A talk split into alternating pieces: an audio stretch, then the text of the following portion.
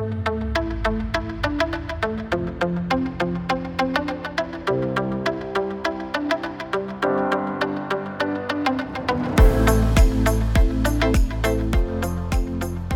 dass du da bist.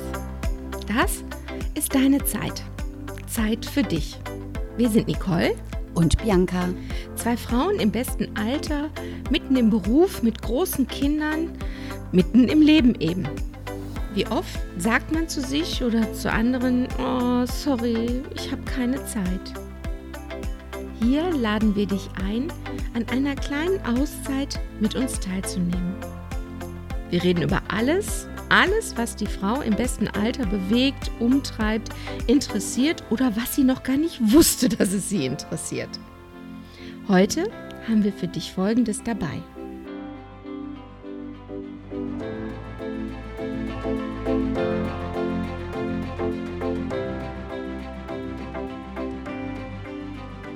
Die Corona-Zeit hat unser aller Leben auf die unterschiedlichsten Arten von der Normalität entfernt.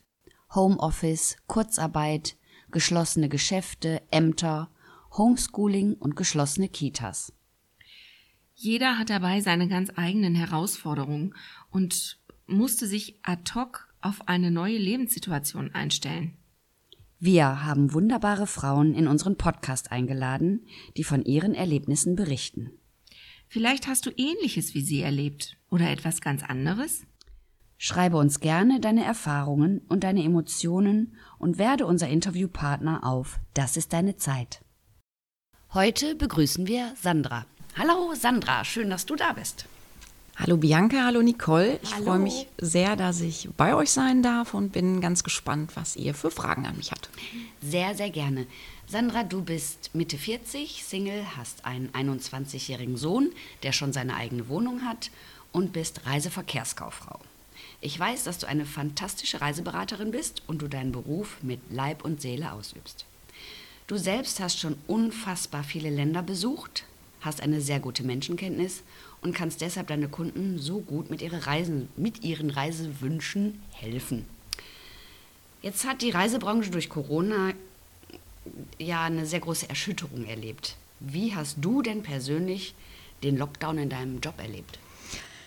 Ja, da wir wirklich mit viel Herz und Leidenschaft arbeiten und unseren Job wirklich sehr, sehr gerne machen, weil es uns wichtig ist, ähm, Menschen glücklich zu machen, und das sind die ja in der Regel, wenn sie in den Urlaub fahren dürfen, können, ähm, war das für uns ganz schockierend. Im Februar noch äh, hatten wir die besten Umsätze des Jahres vor Augen und ähm, kurze Zeit später wurden wir auf komplett Null gesetzt. Wir konnten nicht mehr arbeiten. Meine Chefin musste das aus finanziellen Gründen fast alles alleine stemmen, weil sie uns schlichtweg nicht mehr bezahlen kann.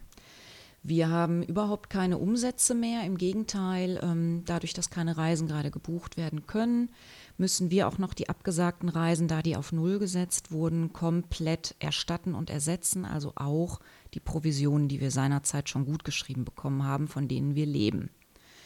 Also für uns ist das alle ganz dramatisch und ganz schrecklich, weil wir auch gar nicht wissen, wie lange geht das noch weiter und haben wir bald noch unseren Job oder schafft unsere Chefin das überhaupt noch finanziell. Und ähm, jetzt wird ja alles ein bisschen gelockert und wir dürfen ja wieder reisen, in Deutschland zumindest. Wie siehst du das denn in der Zukunft mit Reisen und nur in Deutschland? Gib doch mal eine Einschätzung dazu, bitte. Ja, das ist das, was uns so ein bisschen ja, erschüttert ähm, oder was wir uns wünschen würden, wäre ein bisschen mehr Klarheit seitens unserer Staatsführung, dass die Termine nicht immer Woche für Woche weitergeschoben werden, weil das einfach nur noch die Unsicherheit ja mehr schürt. Der Mensch oder der Kunde hat ja gar keine Möglichkeit zu sagen, ich dann buche ich halt für den 1.7. oder 1.8., was uns natürlich mal helfen würde, weil er einfach nicht kann, weil das immer wieder verschoben wird. Da ist keine Klarheit. Das wäre viel, viel wichtiger, wenn das mal so wäre, dass Grenzen wieder geöffnet würden, damit man ab einem gewissen Datum tatsächlich auch wieder buchen und reisen kann. Die Deutschlandreisen, ja, ich sag mal, ich würde es mir natürlich wünschen, wenn die bei uns um Reise gebu- gebucht würden, aber ich glaube, dass das meiste zu 90 Prozent übers Internet läuft, weil ja auch die Leute mitbekommen, dass es in den Hotels relativ schwierig ist mit der Umsetzung, dass Ferienwohnungen natürlich äh, gerne gebucht werden können und dürfen wegen den Corona-Maßnahmen, dass das relativ einfach ist einzuhalten, Campingplätze und so weiter. Und da haben wir in der Regel leider gar nichts von. Also ich habe das jetzt richtig verstanden. Ihr seid komplett, die ganze Mannschaft ist auf 100 Prozent Kurzarbeit gesetzt worden. Mehr oder weniger. Wir haben letzten Monat, also jetzt im April und Mai, jeder so eine Art ähm, Notstundensatz bekommen, damit sie noch so auf ungefähr Kurzarbeit 50 kommt, aber das wird nicht mehr lange zu halten sein. Meine Güte, tragisch. Mhm. Ja.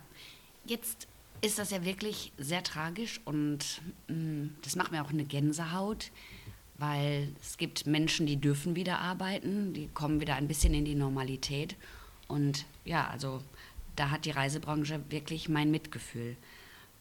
Du wirkst trotzdem jetzt nicht ganz down. Du strahlst immer noch deine Lebensfreude aus, die ich so von dir kenne. Hm, wie hast du denn deine Laune so hochgehalten? Ich habe einfach von Anfang an, das war aber wirklich wie so ein kurzer Schalter, so ein Schalter umlegen von dem ersten Schock. Ich kann und darf nicht mehr arbeiten. Ähm, wie geht's weiter und wann geht's weiter? Habe ich einfach danach angefangen, sofort ähm, die Zeit für mich zu nutzen. Ich meine, jetzt hatten wir super Wetter die ganze Zeit, das war ja nicht so schwierig. Ich habe unheimlich viel für mich gemacht. Ich habe endlich mal Sachen gemacht, für die ich sonst nie Zeit habe. Zum Beispiel? Ja, ich habe ganz neue Dinge vor allen Dingen gemacht. Ich habe Bücher gelesen ähm, im, im Bildungssektor. Ich habe mich mit Finanzen beschäftigt, mit Dingen, wovor ich mich immer gescheut habe. Börsen, aktientechnisch war ich irgendwie unterwegs, habe mich ganz viel belesen. Ich habe versucht, ähm, ganz viel über mich mal zu lernen und zu erleben. Und ja, für mich kann der Tag witzigerweise gar nicht genug Stunden haben. Hat es denn ähm, auch Herausforderungen gegeben, die du erstmal hintereinander sortieren musstest für dich?